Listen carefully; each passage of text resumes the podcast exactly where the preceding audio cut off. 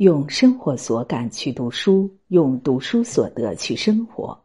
亲爱的朋友们，今天要为大家分享的文章是保持幸福的五个精神习惯。亚里士多德曾说过：“幸福是我们一切行为的终极目标。我们为此所做的所有事情，其实都是手段。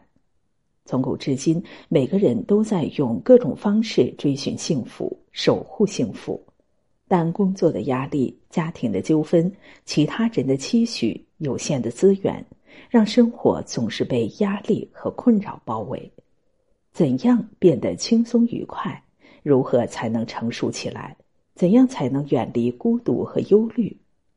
卡耐基在《保持幸福的五个习惯》一书中分享了自己对幸福的思考。幸福是灵魂的习惯，精神的习惯。决定了一个人的幸福度。一，用沉默代替指责。卡耐基高中的棒球教练给他讲过一个故事。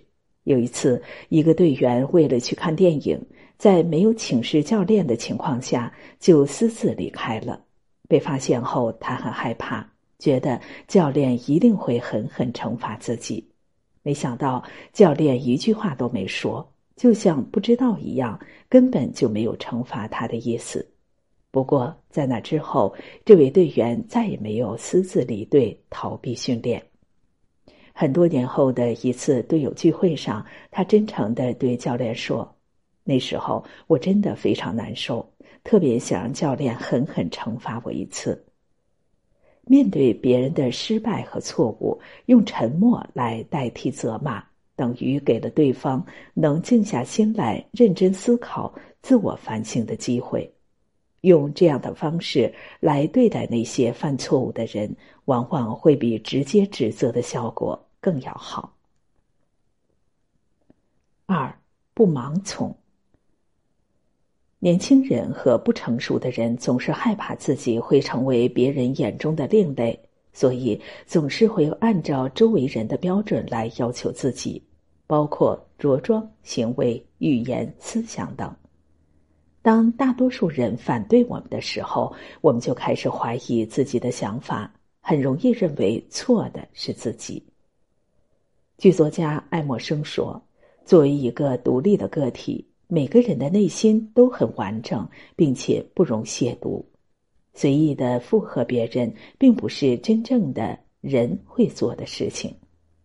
当我们站在别人的立场上，想要改变自己的时候，我们就已经走上了错误的道路。普林斯顿大学校长哈罗达斯认为，只有坚持做自己，人们才能够得到自己为什么来到这个世界、来这个世界干什么、以后要干什么等问题的答案。生命对于任何一个人来说都是施展自己才华的过程。我们有权利用合适的机会去培养我们的独立性，而不是盲从别人。这样才不是浪费生命。三、适应孤独。卡耐基的一个朋友因为丈夫去世而伤心欲绝，她陷入到了孤独和悲痛当中，无法自拔。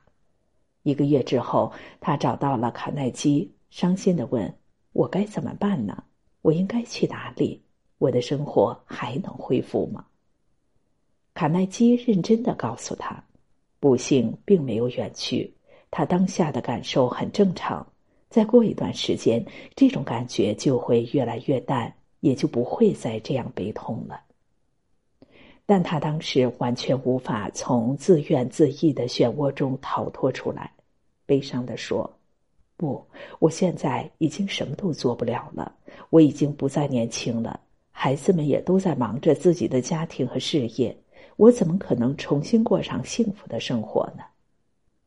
几年之后，他依然沉浸在悲苦的情绪当中。卡耐基忍不住提醒他：“你明明可以去交往新的朋友，寻找新的爱好，去过更好的生活。”为什么非要沉浸在悲伤当中呢？后来他搬去女儿家住，非但没有找到含饴弄孙的幸福，反而让女儿家的气氛也紧张了起来。搬到儿子家的结果也是如此。没人愿意和我一起住，我被抛弃了。很多人都和他一样，以为只有身边有亲人、爱人、朋友，就不会有孤单寂寞了。怀抱这种想法的人，往往会把关系搞砸。对于现代都市人而言，孤独是人生常态。能够把一个人的时光过得充实美好，身边的关系才会轻松自在。四，爱自己。卡耐基有一个学生，他总是觉得自己演讲不够好。每次演讲的时候，其他人好像都很有信心，但是我每次站起来之后，最先想到的总是自己的缺点。结果就会失去所有的勇气和信心，感觉很害怕，不知道说什么，最后自然是演讲失败。听他说完之后，卡耐基告诉他：“你演讲不好的原因，是因为你不能把自己的优点展示出来，和你的缺点没有关系，所以你根本就没必要去想你的缺点。我们很难做到爱自己。”同样是因为我们总盯着自己的缺点看，把缺点放大到足以掩盖优点所释放出来的光芒。一个成熟的人能够像忍耐最爱的人一样，适当容忍自己，也不会因为自己的错误而惩罚自己。所以，想要做到爱自己、忍受自己的缺点，是一项必要手段。学会开导自己，让自己不因为小小的缺点而丧失锋芒，更不放弃给自己更好的爱的机会。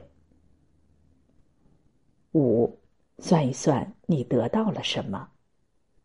叔本华说：“人生中最最不幸的一件事，就是我们很少去思考眼前所拥有的，却总是念念不忘那些还没有拥有的。”它带来的灾难会比所有的战争和疾病都严重。帕马先生是个生意人，他自认为每天工作非常努力，一开始生意也很顺利。不久之后，零件和原材料很难买到，让他的生意陷入危机。帕马先生变得非常烦躁，对人也很刻薄。无论员工还是家人，都对他敢怒不敢言。有一次发脾气的时候，一个残疾的年轻人对他说：“看看你的样子，好像全世界只有你有烦恼似的。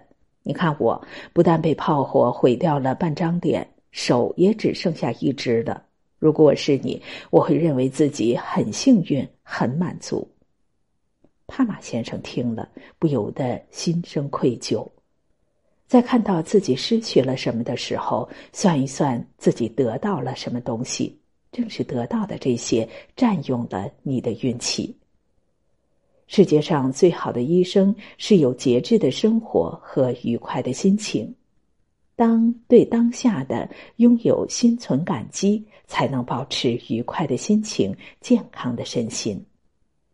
哲学家罗素说：“幸福的人是真实的生活着的。”他们有着自由的情爱和广泛的兴趣，他们通过这些情感和兴趣把握住了自己的幸福，而这又让他们自身成为其他很多人的兴趣和情爱目标。与其问自己是不是幸福，不如去探求一个更有注意的问题：怎样才能更幸福？也就是说，幸福是一个需要长期追求、永不间断的过程，而不是一个可以终结的据点。比如，我现在要比五年前幸福，我也希望五年后的今天，我能比现在更幸福。让自己更幸福，才是值得我们终生追求的目标。